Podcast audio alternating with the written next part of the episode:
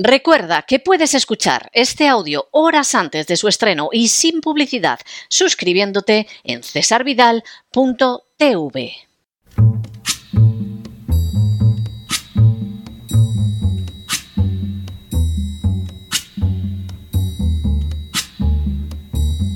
La voz con César Vidal, desde el exilio. When the night has come and the land is dark and the moon is the only light we'll see. No, I won't be afraid. Oh, I won't be afraid just as long as you stand, stand by. Muy buenos días, muy buenas tardes, muy buenas noches y muy bienvenidos a esta nueva singladura de La Voz. Soy César Vidal, hoy es el lunes 26 de febrero de 2024 y me dirijo a los hispanoparlantes de ambos hemisferios, a los situados a uno y otro lado del Atlántico y del Pacífico y como siempre lo hago desde el exilio. Corría el año 1745 cuando el rey Federico II de Prusia, más conocido como Federico el Grande, decidió construirse un palacio de estilo francés en el que descansar de sus tareas de Estado. El nombre del enclave sería Sans-Souci, que en francés significa sin preocupación. Precisamente se llevaban a cabo las obras de construcción cuando los obreros se percataron de que en las cercanías del futuro palacio había un molino que estropeaba la vista. Sin pensar en más, los servidores del rey procedieron a derribar el molino. Sin embargo, el molinero no estaba dispuesto a dejarse avasallar, sabía cuáles eran sus derechos y acudió al juez. Tal y como esperaba el molinero, el juez le dio la razón y ordenó al rey de Prusia que desocupara el territorio del molinero injustamente invadido. Federico II fue informado de lo que había sucedido y exclamó admirado Todavía quedan jueces en Berlín. Con esta frase indicaba que en el país existía todavía una administración de justicia lo suficientemente valiente como para oponerse incluso a un rey que no respetara la ley.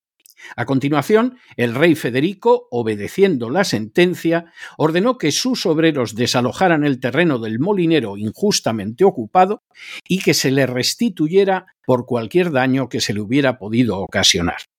La frase de Federico II el Grande se convertiría en adelante en una referencia de cómo al fin y a la postre el respeto a los derechos de la población deriva de que haya jueces que cumplan con su función de manera íntegra. En las últimas horas hemos tenido nuevas noticias sobre el creciente deterioro de la Administración de Justicia en España. Sin ánimo de ser exhaustivos, los hechos son los siguientes. Primero, CAC es un ciudadano español que ejerció la abogacía durante más de una década, dedicándose con posterioridad a otras tareas profesionales relacionadas con los medios de comunicación. Segundo, Recientemente ha quedado de manifiesto en el curso de una investigación judicial que en esa época existía una denominada lista Montoro integrada por las personas a las que la agencia tributaria tenía que perseguir por no ser sumisas al gobierno, por pertenecer a un partido de la oposición o por ser del mismo partido que Montoro, pero no simpatizantes de él. Tercero, a día de hoy sabemos que el fiscal anticorrupción ha impedido que esa lista y otros indicios de corrupción del ministro Montoro sigan siendo investigados por la fiscal encargada del caso, a la que incluso se ha amenazado con sanciones si prosigue la investigación. Cuarto, Hace 11 años, CAC, que durante mucho tiempo fue muy crítico con el ministro Montoro, salió de su país tras despedirse de la empresa en la que trabajaba. Encontrándose en el extranjero, CAC fue alertado de que se había salvado por poco de un atentado en el que hubiera perdido la vida, por lo que decidió exiliarse a partir de ese momento. Quinto, Sabedora de que no estaba en España y por lo tanto no tenía la menor posibilidad de defenderse, la agencia tributaria envió una notificación a CAC. La notificación no fue recibida legalmente, pero los tres días sin recurso, la agencia tributaria puso en puesta su maquinaria para perseguir en vía ejecutiva a CAC. Este método, para despojar a los ciudadanos, impidiendo que se defiendan, ya que se les da por notificados sin haber sido notificados en forma legal, es empleado por la agencia tributaria de forma sistemática. Sexto, en una situación de absoluta indefensión, CAC se encontró con que todos sus bienes en España, muy modestos, eso sí, eran embargados y sus cuentas corrientes intervenidas. Se trataba de un atropello repetido en infinidad de casos por la agencia tributaria. Séptimo, de manera bien reveladora, la agencia tributaria instó a la autoridad fiscal del país donde estaba exiliado CAC para que se apoderara de sus bienes. Semejante acción de expolio fue rechazada de plano por la autoridad fiscal del país de exilio de CAC al considerar que carecía de la menor base legal. Octavo. Aunque se daba la circunstancia de que CAC siempre había pagado todos sus impuestos hasta el último céntimo, el ministro Montoro había articulado una serie de medidas ilegales para despojar a los ciudadanos españoles de su patrimonio. En el caso de CAC, la agencia tributaria pretendía quitarle mucho más dinero del que había ganado a lo largo de toda su vida. Noveno. Lejos de rendirse, a lo largo de varios años, CAC pleiteó contra la agencia tributaria. Al principio, dado que el tribunal que había de decidir dependía directamente del Ministerio de Hacienda, CAC perdió pero en el momento en que los tribunales ya no dependían de la agencia tributaria, CAC fue sumando una victoria tras otra frente a esa agencia. Primero fue una decena, luego una veintena, finalmente más de una treintena de resoluciones ganadas. Décimo. Así, con el paso del tiempo, y a pesar del dinero que injustamente le había embargado, la agencia tributaria fue acumulando una derrota judicial tras otra y contempló cómo las deudas que imputaba de manera injusta a CAC iban prescribiendo y nunca podría cobrarlas. Un décimo. Al llegar a ese punto, la agencia tributaria decidió incurrir en un fraude de ley repetido una y otra vez en sus acciones y fue el de utilizar instrumentalmente a la justicia penal para extorsionar a CAC de manera que éste se rindiera dejándose robar. Duodécimo. Esa acción, que constituye un fraude de ley, la ha utilizado la agencia tributaria en multitud de ocasiones. En algunos casos, la víctima de la agencia tributaria ha capitulado dejándose robar, pero en otros se ha resistido en los tribunales haciendo morder el polvo a los buscabonus de la agencia tributaria en repetidas ocasiones. Décimo tercero. No existía ninguna acción penal que la agencia tributaria pudiera esgrimir contra CAC, ya que siempre había pagado todo de manera que finalmente decidió acusarlo de haber vendido un piso 11 años antes, es decir, antes de que la agencia tributaria emitiera una sola resolución en su contra. Décimo cuarto. Previamente, la agencia tributaria había obligado contra todo derecho a la compradora de aquel piso a volver a pagárselo, pero esta vez a la agencia tributaria. Décimo quinto. La compradora era una minusválida que padecía del corazón y que precisamente había comprado ese piso porque tenía ascensor. Durante la crisis del coronavirus, la pobre mujer sufrió que la agencia tributaria le embargara su cuenta corriente y su pensión de invalidez para presionarla. Encerrada en su casa con un nieto durante los confinamientos del coronavirus, la mujer habría perecido de hambre junto al niño de corta edad, de no ser porque CAC realizó un llamamiento público para que le llevaran comida.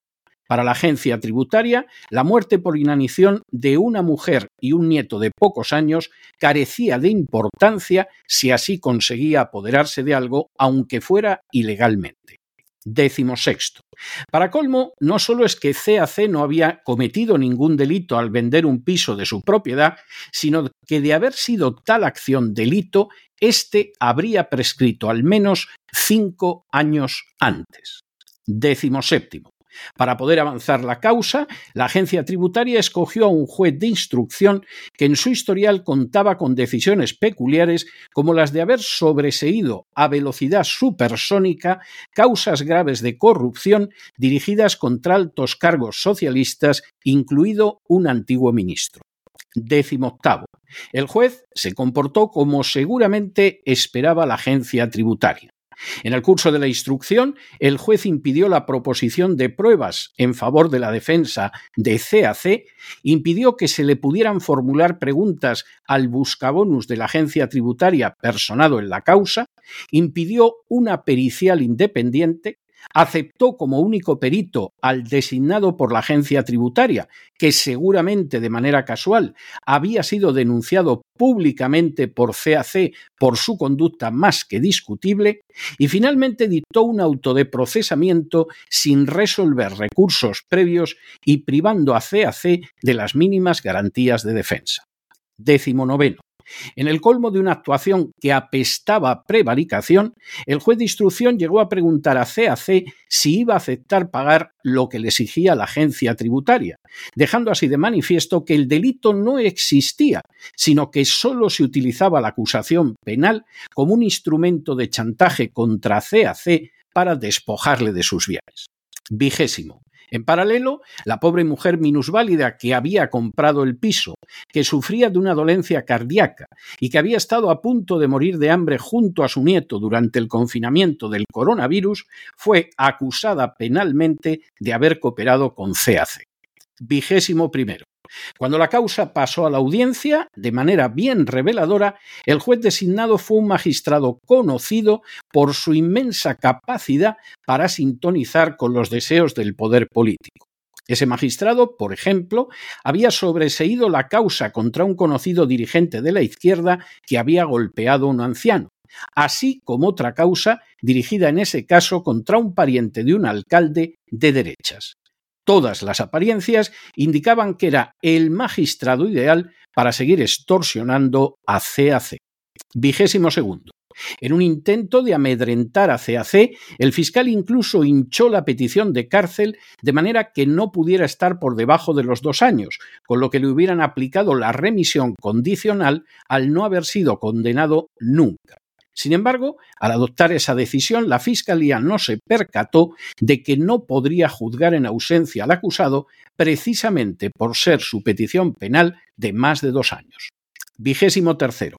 En paralelo, dando muestras de una gravísima inmoralidad, el fiscal ofreció a la minusválida retirar la acusación contra ella si se prestaba a mentir, asumiendo el relato de la agencia tributaria y acusando a CAC en lugar de defender al pueblo, en su calidad de Ministerio Público, el fiscal se convertía directamente en instrumento de extorsión y de fraude de ley al servicio de la agencia tributaria.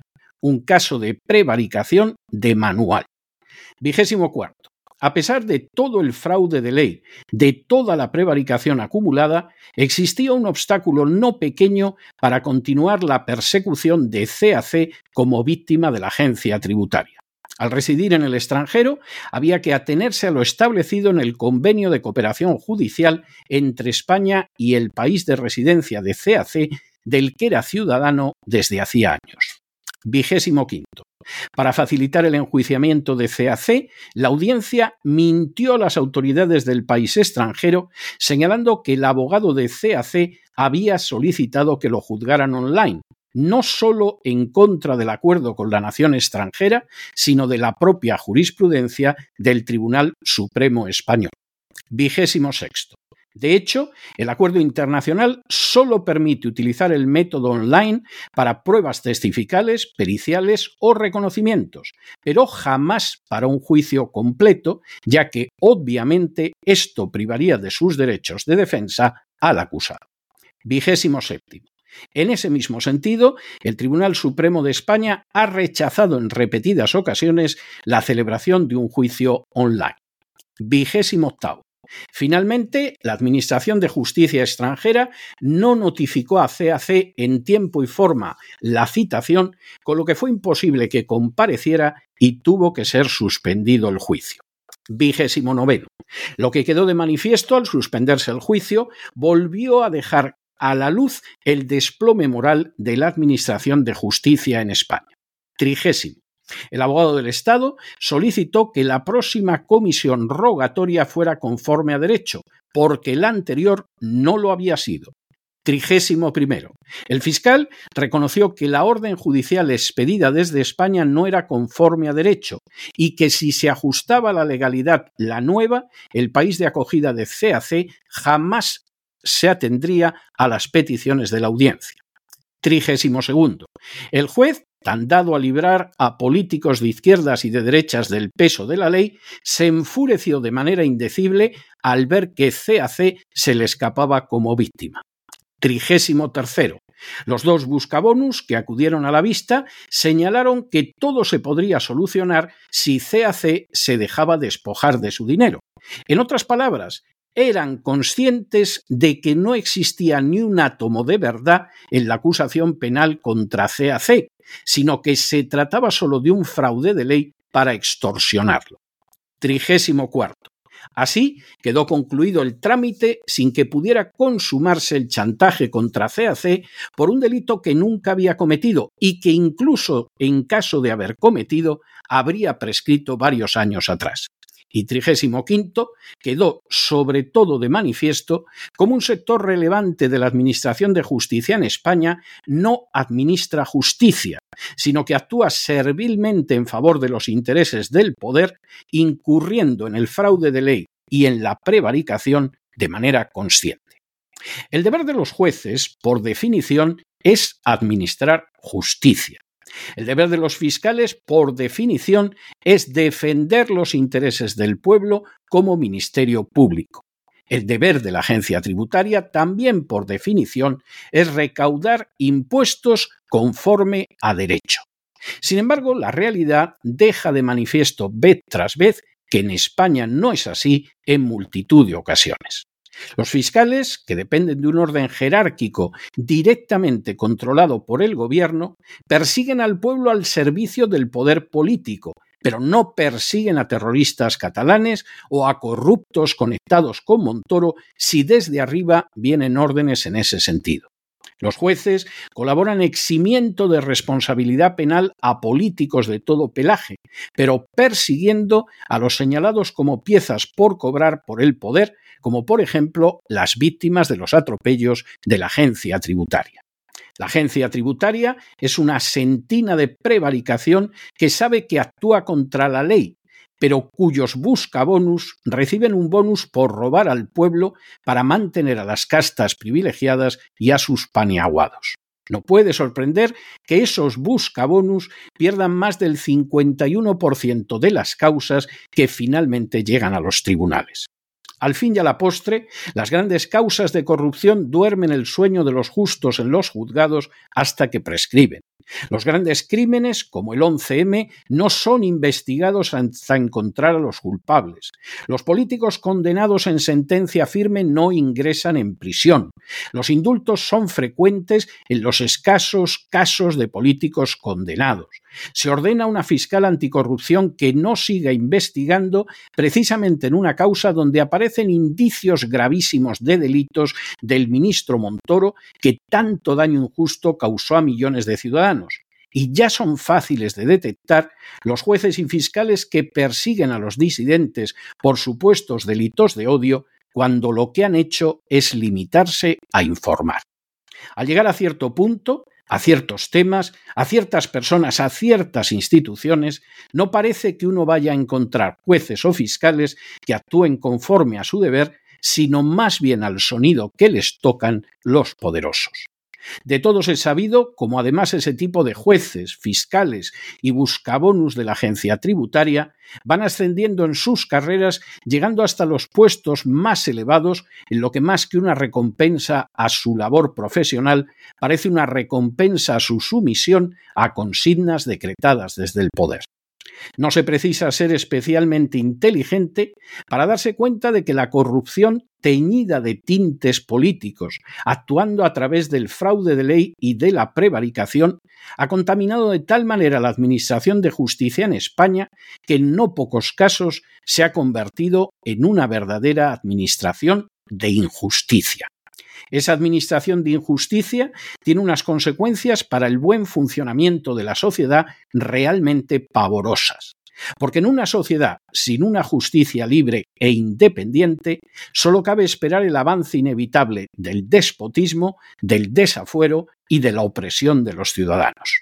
Aunque es obvio que hay excepciones y que sin duda tienen que existir jueces y fiscales que hacen cumplir la ley, la realidad es que cada vez de manera más angustiosa hay que preguntarse si hay jueces dignos e íntegros en Madrid, en Barcelona o en Valencia, como aquellos que sí existían en Berlín y que causaron la admiración de Federico el Grande.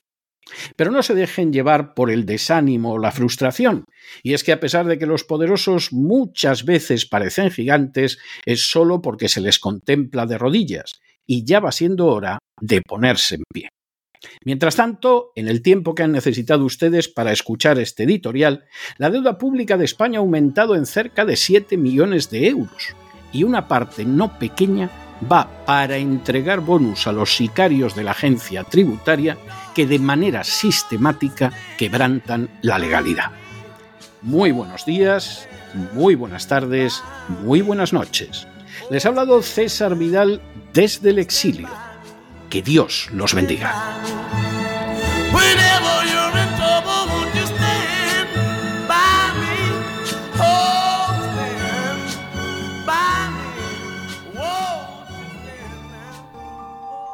Esta sección está patrocinada por crowdfunding con el siguiente mensaje. Nuestro Señor Jesucristo, el único Dios verdadero, es misericordioso y nuestro Salvador.